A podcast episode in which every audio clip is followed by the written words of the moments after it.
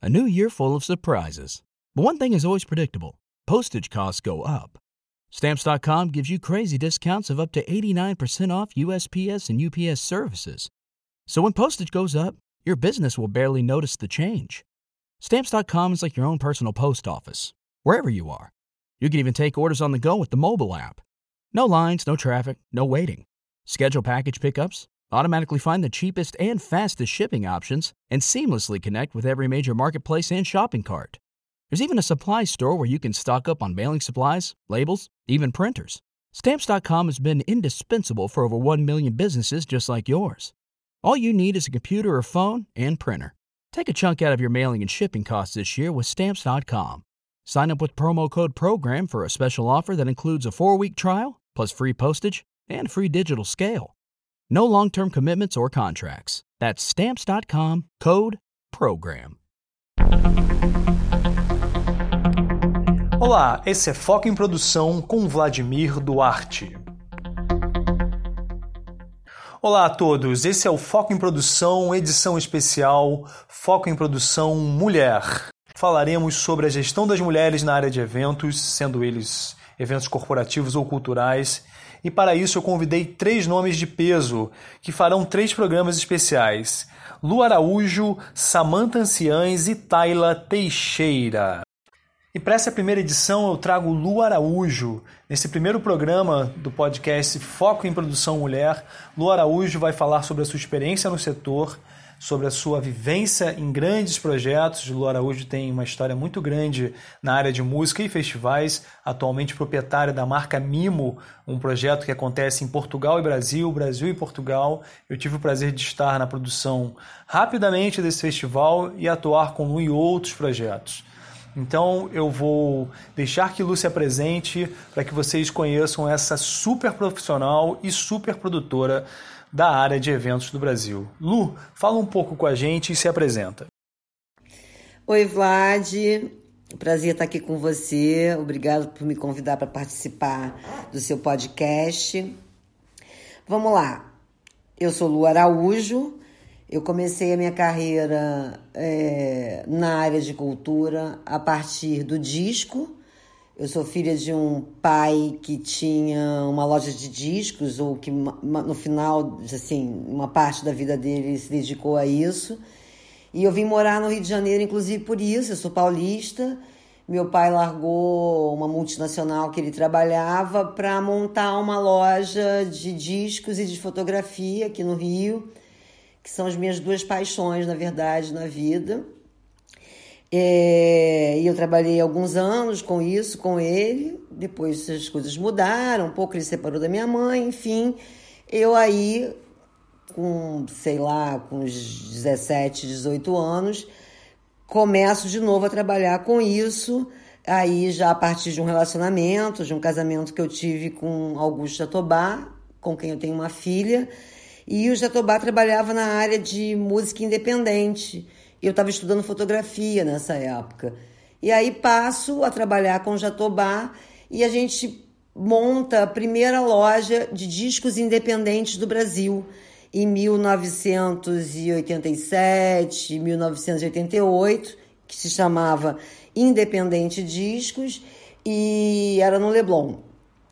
E de lá para cá eu, eu mergulho um pouco nesse paralelo, nessa, nessa cultura de alguma forma mais à margem do mercado, né? O que é um pouco a característica do meu trabalho. Eu fiz muitas coisas nesse sentido. A loja existiu durante anos, realmente era uma coisa sensacional. Naquela época, consegui reunir já diversos artistas que trabalhavam com música independente Muitas eu me lembro, Antônio Adolfo, diversos nomes do jazz e tal, e só de música brasileira vinda de todos, de todos os cantos do país, né? É, a partir dessa constatação de que isso era um mercado que estava avançando e que daí começa realmente de fato a, a se transformar, mas naquele momento a gente começa também pensar na necessidade de ter uma produtora, onde a gente pudesse também, além de vender os discos, levar esses espetáculos para vários lugares do Brasil. E dentro dessa lógica, montamos a, a produtora da Independente Discos. E aí eu começo a me dividir com o Jatobá, ele fica mais com a loja, e eu saio aí pelo Brasil, muito crua, muito sem experiência, para trabalhar algumas carreiras, né? Assim, dentre elas de artistas já famosos, como Xangai, como Elomar, que eu trabalhei muitos anos. E eu me lembro que foi muito engraçado, porque é, me deram uma missão que eu tinha que fazer uma turnê do Elomar, que estava lançando um disco, e no Nordeste. E, e aí eu saí, fui de avião até Salvador, e de Salvador eu saí até Recife de ônibus, enfim, parando em cada capital, procurando as pessoas, procurando os teatros para marcar uma turnê. Enfim, uma coisa impensável nos tempos atuais, né? É... E aí eu consegui fazer isso, fui bem sucedida, voltei para o Rio de Janeiro e aí voltei tempos mais tarde para uma grande turnê com Elomar, que acho que foi assim, minha primeira grande produção é, eu comecei em Salvador e fui até o Maranhão. Me lembro exatamente disso. Depois eu trabalhei muito tempo, ainda fiquei com, trabalhando com o Elomar, me separei do Jatobá e continuei de alguma forma ainda fazendo algumas produções, mas muito também envolvida com essa distribuição do mercado independente de, de, de música, né? Então eu fui convidada pelo Otávio Garcia para ir no começo da década de 90 para ir trabalhar com ele na Leblon Records, onde eu conheci minha grande parceira, que foi uma pessoa que eu trabalhei durante muitos anos, Adriana Veron. É, eu trabalhei ajustando essa parte de distribuição da gravadora, da Leblon Records, durante um bom tempo, até vir o convite do, de um grupo de profissionais do setor para uma sociedade com a perfil musical que também era uma distribuidora, era uma gravadora que também precisava é, de uma lógica de, de, de, de, distribuição, de marketing, de alguém que tivesse esse conhecimento, porque eu acabei é, incorporando um conhecimento sobre esse mercado de distribuição independente ao longo desses anos, desde a independente até passar pela Leblon e depois chegar na Perfil. Fiquei na Perfil alguns anos trabalhando nessa, nessa escala, pensando no planejamento estratégico, como se distribuía, formando equipes, pensando no marketing. Até que a sociedade acabou tendo algumas dificuldades. Eu, eu saí da sociedade, eles continuaram ainda. E aí eu montei a minha primeira empresa, que foi, acho que 1993, se não estou enganado, ou seja, eu tenho uma empresa que tem 27 anos, que foi a Lumiarte Marketing Cultural, e passei a me dedicar só à questão da produção, que aí eu já tinha entendido que era o que eu mais gostava de fazer, é o que mais me interessava, e passei a década de 90 toda trabalhando e muito dentro desse mercado dos artistas alternativos. Trabalhei com diversos artistas, é, do instrumental, do choro, fazendo shows, viajando pelo país. Aí, no final dos anos 90, eu começo a trabalhar algumas carreiras mais importantes. Eu já tinha ganhado um pouco de fôlego. Eu fui é, empresariar o Galo Preto, que era um artista, era um grupo de, de choro, é um grupo de choro muito importante que eu amo e fiz um trabalho com eles e com a Elza Soares. Acabei trabalhando um tempo com a Elza Soares também. É, veio o convite do João Nogueira para empresariar ele e foi incrível porque a Elza e o João eram dois artistas que eu admirava muito e meu pai, que era um apaixonado por música e por samba, tinha na mais alta conta, então era uma honra para mim trabalhar com dois artistas que eram referências que, que dentro da minha família, eram, eram referências dentro da minha família, a gente ouvia música muito, né? Da Elsa, do João Nogueira, Alcione, esses artistas todos passavam. Trabalhei com o João num período que ele estava, inclusive, em baixa, e fiz um trabalho incrível com ele. E, e, o, e, o, João voltou a ser uma referência. Ele tinha acabado de lançar um disco pelo Almir Jack, que era um disco cantando Chico Buarque.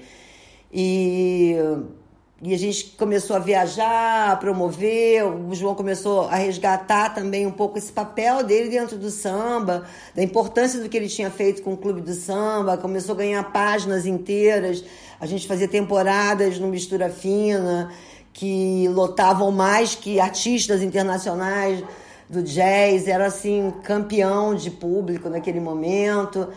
E enfim, trabalhei com o João até ele ficar doente e ter aí começar as dificuldades com ele. E nesse meio tempo também trabalhando com outros artistas.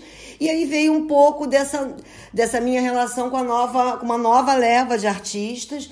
Quando eu comecei a ser acionada para fazer coisas no Rio de Janeiro, eu, trabalhava num, num Rio de Janeiro completamente diferente de hoje em dia, né? Um Rio de Janeiro que a gente fazia show de segunda a segunda, né? Tinham várias casas noturnas, é, era incrível isso. Eu tinha o Bira Dornelles, por exemplo, eu me lembro que era um programador do Mistura Fina, e o Bira tirava férias e eu programava o mês inteiro de fevereiro do Mistura Fina, isso durante anos, fazendo coisas que eu achava que eram importantes.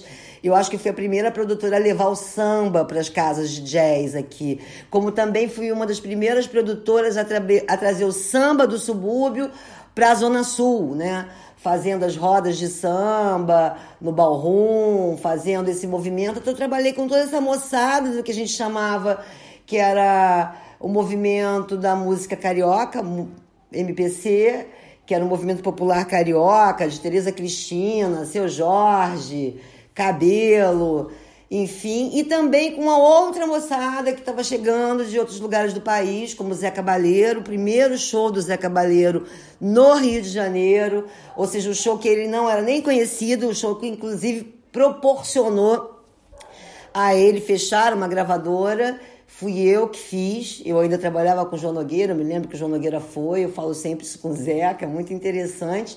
Me tornei amiga dele, ele, ele fechou a gravadora, foi fazer um trabalho com Mazola. E assim que o disco saiu e que ele começou a ganhar corpo, eu comecei a trabalhar com ele, fiz também todo o movimento nesse início de carreira dele no Rio de Janeiro, dos menores bares ao canecão, a primeira vez que ele fez um canecão na vida, lotado, esgotado. Tem muitas histórias nisso tudo, né? Eu tô resumindo, e, enfim, trabalhei com ele, Rita Ribeiro, Selmar, fiz coisas com Chico César, com uma série de outros artistas de fora, também Vanderly. Me transformei numa referência para essa galera que vinha de outros lugares do Brasil e que queria muito entrar no Rio de Janeiro. Só a introdução da Lu já dá para perceber o nível de profissional que essa mulher é e o que ela representa para o mercado de eventos. Esse programa vai ser diferente. Então você vai continuar já no outro episódio ouvindo Lu Araújo. Foco em produção com Vladimir Duarte. O seu podcast de live marketing e eventos. With the Lucky Land slots, you can get lucky just about anywhere. This is your captain speaking. Uh, we've got clear runway and the weather's fine, but we're just going to circle up here a while and uh, get lucky. No, no, nothing like that. It's just these cash prizes add up quick. So I suggest you sit back, keep your tray table upright, and start getting lucky. Play for free at LuckyLandSlots.com. Are you feeling lucky? No purchase necessary. Void where prohibited by law. 18 plus terms and conditions apply. See website for details.